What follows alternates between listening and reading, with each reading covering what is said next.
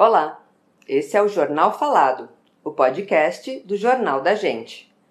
Eu sou Bárbara Dantini e essas são as últimas notícias da Lapa. Com a vacinação em território nacional ocorrendo em um ritmo menor que o necessário, e com o aumento de casos e mortes por Covid-19, além da falta de leitos nas redes pública e particular, a busca pelo que ficou conhecida informalmente como chepa da vacina tem aumentado também. Isso acontece porque, uma vez que os frascos são abertos, eles não podem ser guardados por mais de 8 horas na geladeira, já que o imunizante sofre um processo natural de degradação. Tanto a Coronavac, invasada pelo Instituto Butantan, como a vacina Oxford AstraZeneca, feita em parceria com a Fiocruz, rendem cerca de 10 doses por frasco. Todas as UBSs da região têm realizado o cadastro de moradores interessados em receber as doses que eventualmente sobrarem, mas pedem que a pessoa vá até a unidade com documento, comprovante de residência e cartão SUS para entrar na fila. Segundo a Secretaria Municipal da Saúde, a eventual sobra de doses no final do dia em qualquer equipamento será priorizada para idosos acima de 60 anos e profissionais de saúde que são moradores da área de abrangência da UBS. Na sexta-feira, dia 12, foi anunciada, durante uma coletiva de imprensa do prefeito Bruno Covas e do secretário de Saúde Edson Aparecido, a implantação de 20 novos leitos de enfermaria no Sorocabana. E o Teatro Cacilda Becker, localizado na Rua Tito, 295, na Vila Romana, é o novo ponto de vacinação da região. As doses serão aplicadas por profissionais da UBS Vila Romana, que fica ao lado do teatro. Como os demais postos volantes, a previsão é que a vacinação ocorra de segunda a sexta-feira, das 8 horas da manhã às 5 horas da tarde.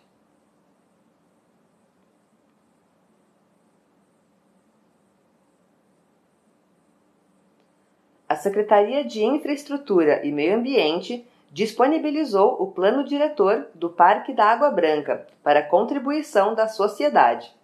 Frequentadores e visitantes do local podem acessar os documentos e dar sugestões para o aprimoramento da gestão e melhorias da infraestrutura até o dia 26 de março.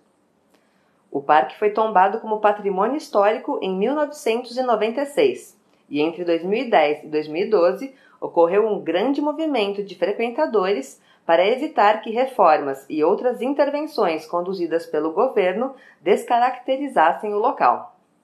Um abaixo-assinado do movimento SOS Parque da Água Branca, com mais de 5 mil assinaturas, teve como resultado a preservação do espaço do bambuzal e da área de proteção ambiental conhecida como Bosque das Palmeiras, onde existem nascentes, assim como a manutenção das aves soltas em convívio com os frequentadores.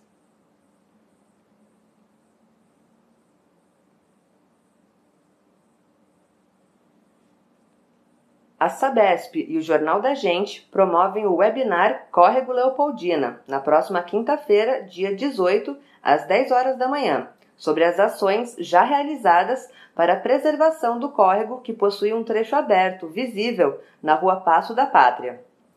O objetivo é apresentar o projeto de despoluição do córrego, um case de sucesso ambiental, e buscar o engajamento da população sobre a importância de preservação da água e do meio ambiente. Afluente do Rio Pinheiros, o córrego Leopoldina tem 3,58 quilômetros de extensão, com a maior parte canalizada, e foi despoluído em parceria com a Prefeitura. As ações integram o programa Córrego Limpo e contribuem para o novo Rio Pinheiros, que é o conjunto de obras e empreendimentos para levar coleta e tratamento de esgoto para a população da bacia, favorecendo diretamente a despoluição do rio. Participam da conversa Roberval Tavares de Souza, superintendente da Unidade de Negócios Centro da Sabesp, Edilaine Muniz, diretora executiva do Instituto Limpa Brasil, Léo Santos, subprefeito da Lapa, Douglas Formaglio, vice-presidente e coordenador das sedes distritais da Associação Comercial de São Paulo, e Carlos Alexandre de Oliveira, diretor de Relações de Governo da Associação Viva Leopoldina. O evento será aberto para todos e transmitido nas páginas do Facebook do Instituto Limpa Brasil e do Jornal da Gente.